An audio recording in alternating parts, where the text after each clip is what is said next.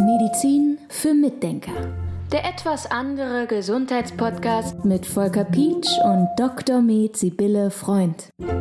Heute schauen wir uns mal den Darm an. Da gibt es ja ganze Bücher, Hörbücher zu diesem Thema und da haben, glaube ich, viele von uns schon gelernt, wie interessant und vielfältig dieses Organ ist.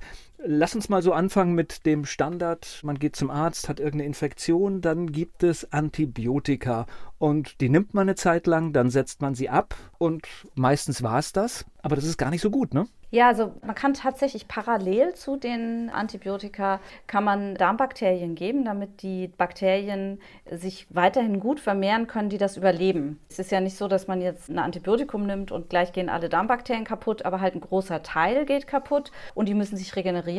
Und dann ist es gut, wenn man parallel schon Darmbakterien nimmt. Natürlich nicht direkt mit dem Antibiotikum, aber vielleicht so ein bisschen Zeit versetzt. Ja, das macht Sinn. Es gibt übrigens auch andere Medikamente, die nicht so gut für den Darm sind. Und zwei Medikamentengruppen sind da erstens mal die Psychopharmaka, da hat man Studien dazu gemacht, die auch nicht so gut sind für den Darm. Und Cortison ist ebenfalls genauso problematisch wie Antibiotika. Also Medikamente können da immer wieder störend sein.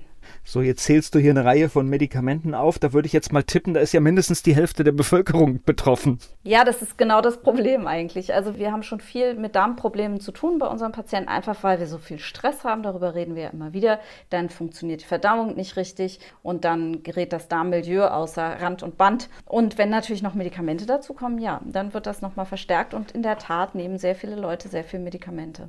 So, jetzt hatte ich gerade die Annahme, ich fange an, irgendetwas Aufbauendes zu nehmen, wenn ich das Medikament absetze. Ich höre bei dir raus, du sagst, nee, wir fangen schon früher an. Ja, früher hat man das so gemacht, dass man gesagt hat, nach dem, man soll das Antibiotikum erst nehmen und soll dann aufbauen. Mittlerweile weiß man aber, dass man eben tatsächlich vom ersten Tag an schon anfangen kann. Und ich gebe diesen Patienten dann immer nur für einen Monat Darmbakterien. Viele denken ja, da mit einer Woche wäre es schon getan.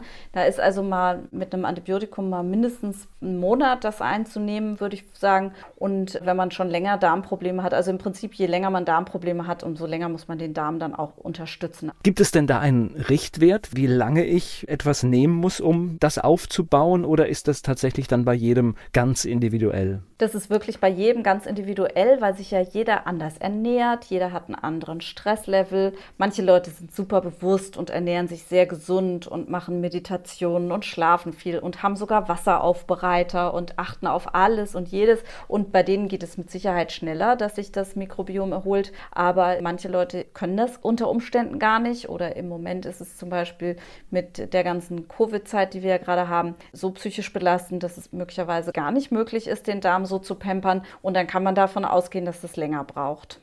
Jetzt hast du gerade gesagt, also ich nehme ein Antibiotikum und dann gehen Dinge im Darm kaputt und du hast es auch gerade schon gesagt, da geht nicht alles kaputt, das heißt Bakterien überleben auch. Nur noch zur Erklärung, Hintergrund ist natürlich, dass irgendwelche schädlichen Dinge mit diesem Antibiotikum zerstört werden sollen. Genau, na klar. Aber meistens geht das Antibiotikum ja eben über den Darm, weil man es einnimmt und die schädlichen Bakterien leiden dann darunter, aber die guten eben auch. Das ist halt so das Thema und deshalb sollten wir zusehen, dass wir den Körper stärken, dass er damit wieder klarkommt. Und das heißt, ich nehme dann Bakterien zu mir? Ja, also da gibt es Bakterien, die man zu sich nehmen kann. Da gibt es ja unterschiedlichste Aufbereitungen oder Zubereitungen. Und dann gibt es aber auch sogenannte Präbiotika. Also Probiotika sind die Bakterien und Präbiotika ist quasi das Futter für die Bakterien. Wir haben nämlich auch Darmbakterien, die könnten wir so von extern gar nicht zuführen, weil die sehr sauerstoffempfindlich sind. Dazu zählen zum Beispiel die Bakterien mit dem schönen Namen Akkermansia mucinifila die sehr häufig im Mangel sind. Die sind, scheinen ganz super empfindliche Bakterien zu sein. Auf jeden Fall ist es so, dass man die im Stuhl auch nur über ihre Genetik messen kann, weil man die eben an der Luft nicht vermehren kann. Die sterben sofort, wenn sie mit Luftkontakt haben. Und diese Bakterien, die kann man also nicht zuführen, weil sie das nicht überleben würden. Das heißt, man muss die füttern. Und gerade diese Akkermansia mucinifila sind sehr wichtig für die Schleimbildung im Darm. Die, dieser Schleim ist dann sozusagen das Bett auch für die Darmbakterien, die sich da regenerieren können. Also ist es häufig, gerade wenn man schon lange, jahrelang Probleme hat mit dem Darm, ist es sehr wichtig, dass man dann auch diese Akkermansia mucinifila unterstützt, damit der gute Darmschleim wieder gebildet werden kann. Und dafür verwenden wir zum Beispiel das Präbiotikum Akazienfasern. Und die sind sehr gut verträglich eigentlich, auch wenn sie am Anfang vielleicht ein bisschen Blähungen machen können. Da muss man mit der Dosis ganz runtergehen, unter Umständen nur Krümelchen nehmen und das langsam, langsam steigern, bis der Darm das dann toleriert. Aber das ist sehr hilfreich, also für die als Präbiotikum. Ein anderes Präbiotikum sind zum Beispiel Erdmandeln. Die kann man als Pulver ins Müsli streuen oder so. Das ist auch sehr, sehr gut für den Darm und sowieso Ballaststoffe sind sehr wichtig für die Darmbakterien, um sich zu vermehren. Das ist der zweite Punkt. Moment, Moment, ich bin noch nicht fertig. Gleich. und der dritte Punkt, der sehr häufig ist, es gibt noch mehr Produkte, die man einsetzen kann, aber der dritte Punkt, den ich auch sehr wichtig finde, ist Glutamin. Das ist eine Aminosäure, die geben wir auch ganz oft. Die sorgt dafür, dass die Darmzellen wieder eine feste Bindung aneinander haben. Denn es gibt ja dieses Phänomen des Leaky Guts, des durchlässigen Darms, der entstehen kann, wenn man zum Beispiel Antibiotika oder irgendwelche Medikamente genommen hat oder langzeitig Stress hat oder Sachen Sachen isst, die man nicht gut verträgt, dann lockert sich die Verbindung zwischen den Darmzellen. Und Glutamin hilft sehr gut, das wieder zu etablieren. Und außerdem ist Glutamin auch wichtig für die Energieproduktion. Also das sind so die drei Dinge, die ich besonders wichtig finde. Jetzt haben wir ja die Situation, wir haben tatsächlich, du hast gesagt, schon oft Menschen haben Stress und das alles schädigt unseren Darm. Und das bedeutet aber dann, wenn ein Medikament obendrauf kommt, kann es sein, dass das dann vielleicht auch die Situation wirklich extremst verschärft? Ja, sicher, das kann durchaus sein. Also das passiert ja dann häufiger, dass die Patienten dann Durchfall kriegen, zum Beispiel durch das Antibiotikum und damit geht es dann los. Und von da an kann es sein, dass der Darm sich nicht mehr so regeneriert. Man spricht davon, dass so eine Antibiotikagabe, also über etwa zehn Tage, die Darmflora über etwa vier Jahre schädigt sozusagen. Also schädigt im Sinne von, das Gleichgewicht stimmt nicht mehr. Ne? Die Darmbakterien, die nicht so gut sind, überwiegen und die, die wichtig sind, die gehen verloren. Und ich finde, vier Jahre nach einem Antibiotikum schon ganz schön lange. Das hatte mich damals sehr überrascht. Was übrigens auch interessant ist, ist, dass Frauen ja häufiger Pilzerkrankungen kriegen, wenn sie ein Antibiotikum bekommen haben, weil eben auch die Scheidenflora gestört wird. Und abgesehen von den Milchsäurebakterien, die man auch vaginal einführen kann nach dem Antibiotikum, das geht auch, gibt es tatsächlich den Zusammenhang zwischen Urogenitaltrakt, also auch Blasenentzündungen, Pilzerkrankungen und einem gesunden Darmmilieu. Da gibt es extra Darmbakterien, die man einnimmt für den Darm, damit der Urogenitaltrakt wieder in Ordnung kommt. Das finde ich auch sehr spannend, diese Verknüpfung, weil man denkt, ja, der Darm hat doch nichts mit dem Urin und mit der Blase zu tun direkt, aber eben doch. Ja, also doch, die sind schon sehr eng verknüpft und da muss auch der Darm in Ordnung sein, damit diese Infektionsneigung verbessert werden kann. Hast du eine Erfahrung aus der Praxis, wenn du jetzt feststellst, da ist der Darm aus der Balance gekommen, wie lange man das begleiten muss, bis es wieder gut ist? Da gibt es ganz unterschiedliche Einschätzungen. Also es gibt Kollegen, die behandeln definitiv anderthalb Jahre nach so einem, wenn der Darm schon länger außer Balance ist. Also nicht nur durch ein Antibiotikum, das werden nicht anderthalb Jahre sein. Aber wenn ein Patient zu einem kommt und der sagt, ich habe seit zehn Jahren Darmprobleme, dann behandeln die definitiv anderthalb Jahre von vornherein. Der Mindestzeitraum, damit der Darm sich regenerieren kann unter so einer Therapie, beträgt drei Monate. Das ist mal das Mindeste. Und ich sage meinen Patienten auch immer, machen Sie das mindestens drei Monate, denn ich weiß ja nicht genau, wie die ihre Umstände ändern können, wie weit sie ihren Stress reduzieren können, ihre Ernährung anpassen können und so. Und manche sind da sehr schnell und dann reichen die drei Monate, aber bei manchen reicht es eben auch nicht. Und dann müssen sie es länger machen und dann muss man das halt einfach fortsetzen. Aber drei Monate ist so das Minimum. Und dazu muss ich auch sagen, Warum sind es eigentlich so drei Monate?